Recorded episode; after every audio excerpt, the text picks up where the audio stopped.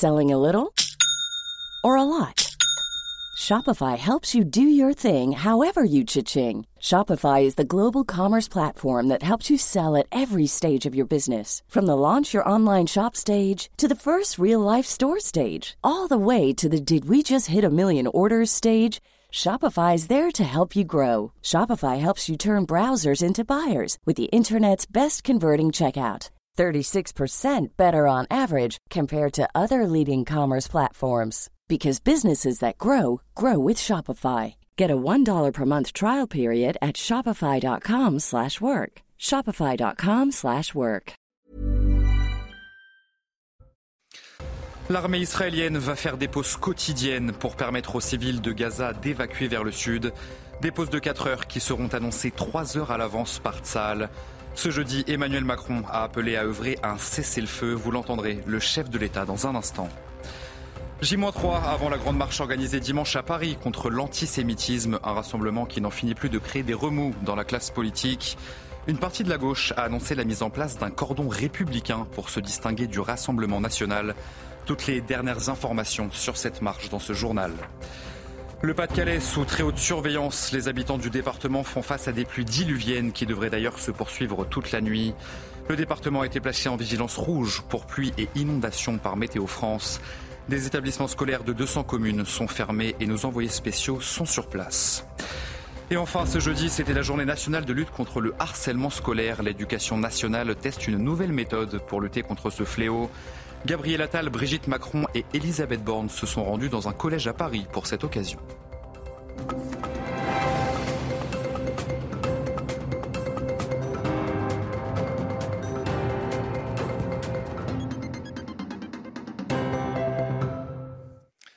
Bonsoir à tous, très heureux de vous retrouver sur CNews pour l'édition de la nuit. Plus d'un mois donc après le début de la guerre, Israël va commencer à faire des pauses quotidiennes dans certaines zones du nord de la bande de Gaza. Des pauses de 4 heures qui seront annoncées 3 heures à l'avance, annonce un porte-parole de la Maison-Blanche. Ces courtes trêves permettront aux civils de Gaza de fuir vers le sud. Augustin Donadieu avec Yael Benamou. À Gazaville, dans le nord de la bande de Gaza, les frappes aériennes et les combats au sol entre les membres du Hamas et les soldats israéliens s'intensifient. Les Palestiniens se sentent pris au piège et fuient, mais certains disent ne pas avoir les moyens de partir vers le sud. Qu'Allah nous protège parce que dans ces circonstances, quiconque veut partir doit avoir suffisamment de ressources pour pouvoir le faire. Ceux qui n'ont pas assez de ressources devront rester là. C'est comme s'ils nous avaient condamnés à mort. Hier, 50 000 civils ont pris la route en direction du sud de la bande de Gaza d'après l'armée israélienne. Drapeau blanc à la main, hommes, femmes, enfants et personnes âgées ont emprunté ce couloir d'évacuation ouvert pendant quelques heures par Israël. Piégés dans leur territoire de 362 km, ces civils sont désespérés. C'est une situation difficile. Il s'agit de mon fils, âgé de 50 jours. Ma femme et mes enfants sont avec moi. Que Dieu nous aide. Nous sommes épuisés. Nous venons d'une longue distance et nous ne savons pas encore combien de temps il nous reste à marcher. Où pouvons-nous trouver refuge? Il s'agit d'une nouvelle vague de déplacement. C'est une nouvelle Nakba pour le peuple palestinien, après celle de 1948. Où pouvons-nous trouver un abri? Il y a des milliers de sans-abri, dont des enfants, des femmes et des personnes de tous âges. Vers qui pouvons-nous nous tourner? Notre seul refuge est Dieu. 13 ONG appellent à un cessez-le-feu immédiat pour notamment garantir l'entrée de l'aide à Gaza et le respect du droit international humanitaire. Israël n'a pour le moment accepté qu'une trêve humanitaire de 4 heures par jour. Une trêve totale ne serait possible qu'à condition que les otages soient libérés. Et un peu plus tôt ce jeudi, Emmanuel Macron avait appelé à œuvrer un cessez-le-feu entre Israël et le Hamas. C'était en ouverture de la conférence humanitaire sur Gaza à Paris. On va donc euh, écouter ensemble le président de la République. Ces trois aspects, humanitaires, sécuritaires, politiques, sont profondément euh, indissociables, mais notre ambition aujourd'hui est de pouvoir apporter euh, une part de cette réponse par la coordination de toutes les bonnes volontés. Et je souhaite que nous puissions, pour cela, identifier les besoins en argent, en matériel pour les populations, les éléments aussi d'organisation très concrets sur le terrain que nous devons euh, avoir et qui sont acceptables, et les demandes que nous devons faire aux différentes parties prenantes, là aussi de manière très concrète, pour que cette aide puisse euh, s'acheminer et pour que nous puissions préparer donc cette pause humanitaire puisse cesser le feu, qui sont, comme je l'ai dit, indispensables. Et sachez que le président américain Joe Biden a estimé qu'il n'y avait aucune possibilité d'un cessez-le-feu dans l'enclave palestinienne. À l'issue de cette conférence humanitaire sur Gaza à Paris, une aide estimée à 1,2 milliard d'euros a été annoncée. Cette somme colossale permettra de répondre aux besoins de l'ONU dans la bande de Gaza et en Cisjordanie jusqu'à la fin de l'année, annonce ce jeudi de l'Elysée. Et puis sur le terrain, l'armée israélienne déclare avoir pris le contrôle d'une place forte du Hamas à Jabalia. Il s'agit d'un camp de réfugiés du nord de Gaza et selon Tsal, eh bien les soldats ont pris ce bastion du Hamas après 10 heures de combat. Des terroristes ont été tués, des armes ont été saisies et des tunnels dans lesquels se retranchent les terroristes du Hamas ont été découverts. Les précisions de nos envoyés spéciales dans la région de Sderot en Israël, Stéphanie Rouki et Isabelle Tollet.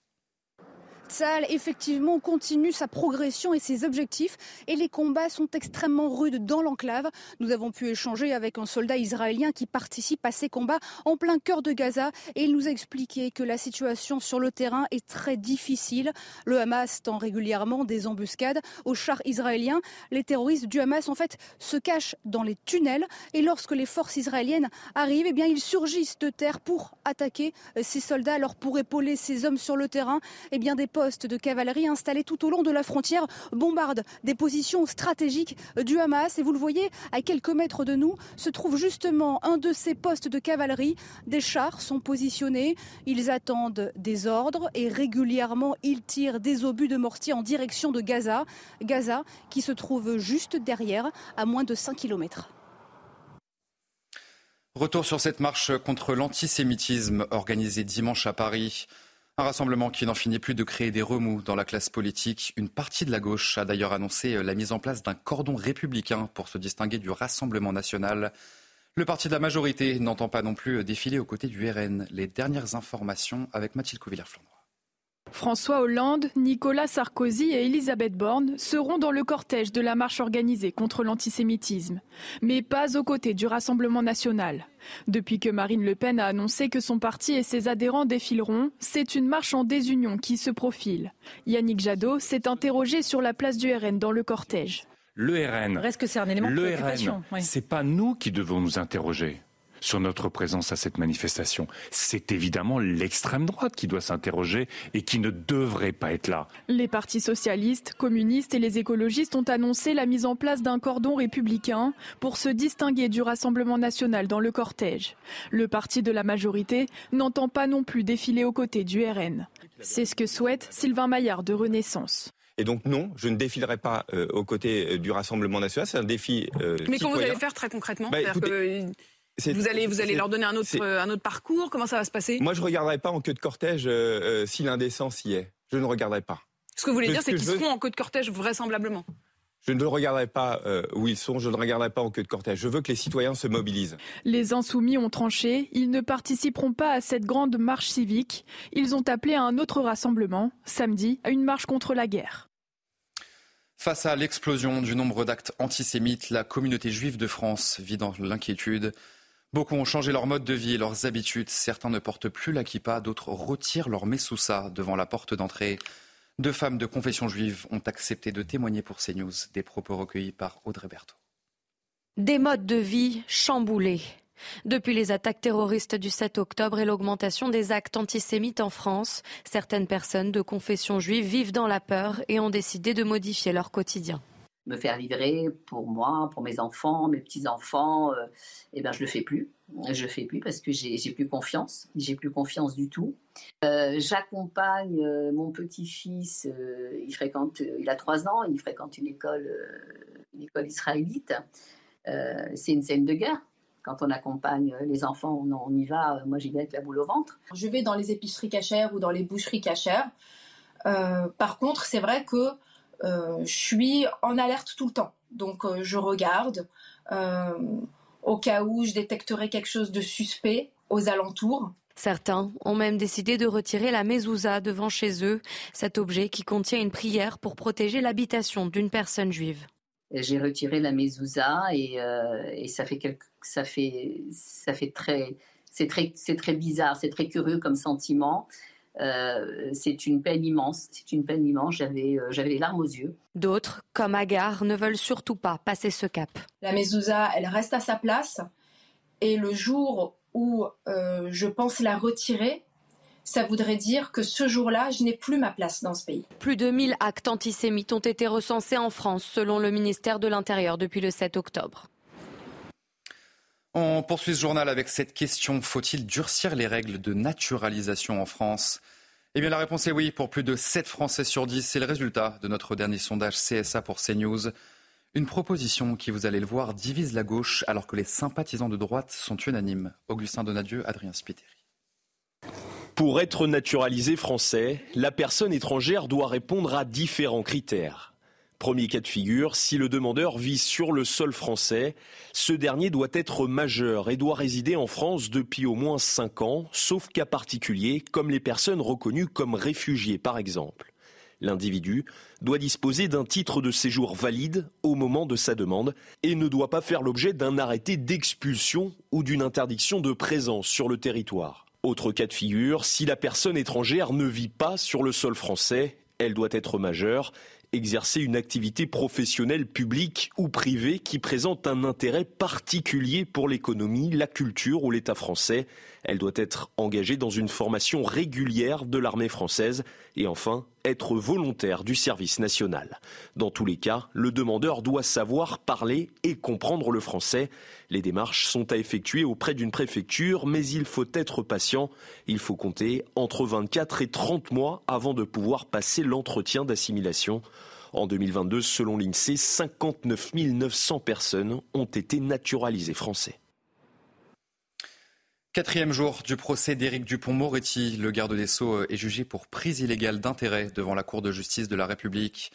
Ce jeudi, François Molins, ex-haut magistrat, a été entendu en tant que témoin et il n'a pas mâché ses mots contre le ministre de la Justice. Récit de cette nouvelle journée d'audience, Noémie Schulz. Je ne suis pas là pour régler des comptes, indique en préambule François Molins, qui ne s'était jamais exprimé publiquement sur l'affaire. Mais à son ton, on comprend que la colère reste vive. J'ai particulièrement mal vécu les accusations qui m'ont visé pendant trois ans. On a dit que j'aurais voulu me venger parce que j'aurais voulu être ministre. C'est faux. À l'âge que j'ai, je suis trop attaché à mon indépendance. Premier tacle à destination du garde des Sceaux qui griffonne sur ses fiches. Dans cette affaire, Éric Dupont-Moretti affirme que François Molins lui a conseillé l'ouverture d'une enquête administrative contre le parquet national financier avant de s'en indigner quelques jours plus tard dans une tribune, puis de lancer des poursuites contre lui. L'ancienne directrice de cabinet du garde des Sceaux est venue raconter que c'est elle qui avait demandé par téléphone son avis à François Molins et qu'il ne l'avait à aucun moment alerté euh, sur un possible risque de conflit d'intérêts. François Molins écarquille les yeux. Mais moi, je n'ai pas de conseil à donner. Je ne suis pas le conseiller du ministre et je ne suis pas là pour pallier les déficiences de son cabinet. Avant d'enfoncer le clou un peu plus tard, pourquoi je n'ai pas abordé cette situation de conflit d'intérêts, mais parce qu'il est patent, tout le monde le connaissait. François Molins, pas mécontent de répéter que dans cette affaire, il n'est que témoin. Le prévenu, rappelle-t-il, c'est le garde des Sceaux. Dans le reste de l'actualité, le Conseil d'État annule la dissolution du collectif Les Soulèvements de la Terre. Annulant ainsi la décision du ministre de l'Intérieur Gérald Darmanin, le Conseil d'État estime qu'aucune provocation à la violence ne peut être imputée au collectif écologiste. Ce jeudi, c'était la journée de lutte contre le harcèlement scolaire. Gabriel Attal, Brigitte Macron et Elisabeth Borne sont venus assister à la présentation devant des collégiens du questionnaire anti-harcèlement. C'était ce jeudi donc dans un collège du 15e arrondissement de la capitale. Sachez que tous les élèves du CE2 jusqu'à la terminale seront soumis à ce questionnaire. Yael Benamou. Ce questionnaire, en fait, il va nous permettre de comprendre bah, quels sont les problèmes que vous pouvez rencontrer dans vos relations avec les autres collégiens. C'est une première. L'éducation nationale teste une nouvelle méthode pour lutter contre le harcèlement scolaire. Avec ce questionnaire, les collégiens s'auto-évaluent. C'est aussi important que chacun se prenne conscience que ce qu'il vit n'est pas normal et qu'on n'a pas de raison d'accepter euh, d'avoir euh, des injures euh, à répétition, d'avoir des humiliations. As-tu peur d'aller à l'école à cause d'un ou plusieurs élèves?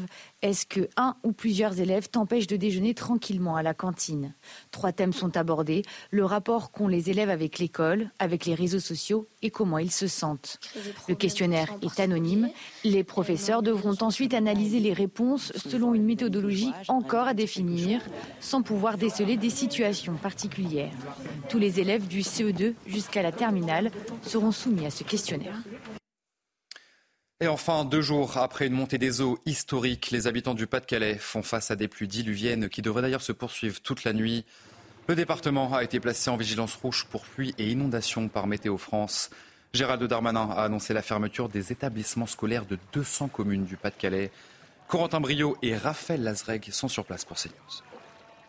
Oui, ici à Udigneul, dans le Nord-Pas-de-Calais, la nuit risque d'être très longue. Les précipitations n'ont pas arrêté euh, toute la journée. Et si on en croit les prévisions de Météo France, il devrait y avoir de la pluie encore euh, toute la nuit, avec une peur pour euh, les habitants autour, c'est que les cours d'eau autour de la commune débordent, parce que regardez déjà derrière nous, avec cette rue qui est complètement inondée. Dans cette rue, il y a un arrêt de bus. Normalement, il y a des habitants des maisons tout autour. Alors, euh, il y a une peur, il y a une, inquiétude chez les habitants de comment va se passer euh, cette nuit. Nous, quand on est arrivé ici en voiture à l'entrée de la commune, on a eu également euh, des gendarmes qui nous ont dit de faire très attention, de rouler doucement. On a également une équipe de secouristes, de sauveteurs en mer qui est venue nous, nous alerter, nous dire qu'il fallait également faire attention. En tout cas, c'est toute une commune qui est ce soir solidaire et surtout euh, vigilante par rapport à ce qui va se passer euh, dans la nuit.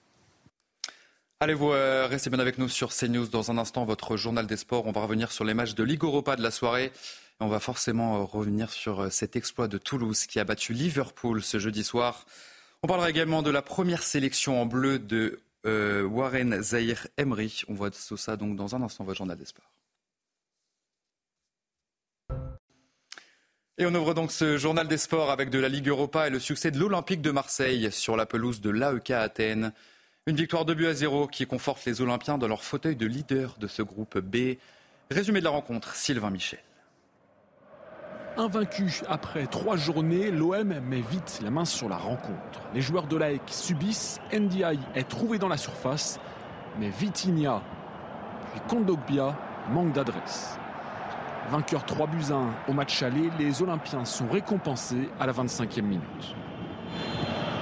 Klaus, deuxième poteau Oui, ça s'est passé comme prévu L'ouverture du score de Chancel Mbemba Hommage à Valentin Rongier, blessé au genou et absent plusieurs semaines. 1-0 à la pause. Le début de seconde période n'a rien à voir. Le public demande quelque chose, le centre d'Amrabat bout portant, signé Paolo Lopez. Le portier espagnol de nouveau décisif quelques instants plus tard devant Gacinovic, imité à l'heure de jeu par Athanasiakis face à Vitinha. L'attaquant portugais encore en évidence à 10 minutes du terme. Nouvel échec, mais fin du suspense dans le temps additionnel. Sard pour le 2-0. L'OM est presque qualifié. Du football toujours et Toulouse qui a réalisé euh, un exploit ce jeudi en battant Liverpool sur le score de 3 buts à 2. Dès la 36e minute de jeu, Aaron Donum récupère un ballon et fonce au but pour ouvrir le score. Au retour des vestiaires, Dalinga reprend un centre de Siro et balle gardien adverse d'une frappe limpide. Liverpool va ensuite réduire le score, mais seulement deux minutes plus tard, eh bien, le TFC va se mettre à l'abri par l'intermédiaire de Franck Magri. Score final donc 3 buts à 2. Toulouse remonte à la deuxième place de ce groupe E. Autre club français en lice en Ligue Europa, le Stade Rennais est à 10 contre 11 pendant 60 minutes. Les hommes de Bruno Genesio ont réussi à venir à bout du Panathinaikos. Fabien Ryder ouvre le score dès la 9e minute pour les Rennais. Avant la pause, les Grecs reviennent au score sur pénalty à l'heure de jeu. Ibrahim Salah puis Ludovic Blas vont ensuite donner la victoire aux Rennais. Le score final 3 buts à 1. Rennes est premier de ce groupe F. Et enfin, Didier Deschamps a dévoilé sa liste pour les matchs face à Gibraltar et à la Grèce. il y aura une grande première puisque Warren Zahir Emery a été appelé par le sélectionneur des Bleus. À seulement 17 ans, le joueur du Paris Saint-Germain pourrait devenir le plus jeune joueur à porter les maillots de l'équipe de France depuis 1911. Récit de cette journée avec Hugo Découzel. Warren Zahir Emery. Au moment de l'annonce, un sélectionneur presque aussi euphorique que son joueur.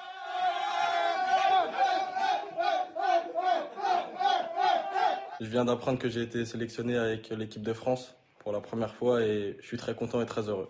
Mais au-delà de ça, un choix réfléchi et pragmatique. Ce qu'il est capable de, réaliser avec son, club euh, à son jeune âge euh, mais démontre euh, déjà un, potentiel énorme et puis une maturité déjà bien affirmée en ayant un peu plus de 17 ans. Potentiel et maturité pour s'ouvrir les portes de l'équipe de France. Un nouveau cap franchi après être devenu indiscutable dans le milieu du PSG. Tout va très vite pour lui, mais il a aussi cette euh, capacité à, pouvoir euh, assumer euh, toutes ces responsabilités-là. Et Deschamps l'a constaté de ses yeux face au Milan il y a deux semaines. Un Zaire Emery étincelant comme souvent, joueur clé, décisif en Ligue des Champions et prêt à passer au stade supérieur. C'est un candidat pour évidemment le, prochain championnat d'Europe. C'est un milieu de terrain complet, déjà, après euh, maintenir et pouvoir euh, l'exprimer aussi euh, avec l'équipe de France A. Zahir Emery, un diamant que Deschamps va désormais pouvoir polir lui aussi. Le milieu parisien pourrait devenir le plus jeune joueur à porter le maillot bleu depuis 1914. Allez, vous restez bien avec nous sur CNews. On se retrouve dans un instant pour un prochain journal. L'armée israélienne va faire des pauses quotidiennes pour permettre aux civils de Gaza d'évacuer vers le sud.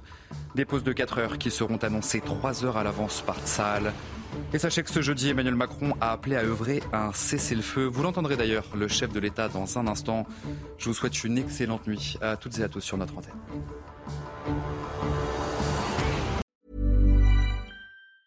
Hey, it's Danny Pellegrino from Everything Iconic. Ready to upgrade your style game without blowing your budget? Check out Quince. They've got all the good stuff shirts and polos, activewear, and fine leather goods, all at 50 to 80% less than other high end brands. And the best part? They're all about safe, ethical, and responsible manufacturing. Get that luxury vibe without the luxury price tag. Hit up quince.com slash upgrade for free shipping and 365 day returns on your next order. That's quince.com slash upgrade.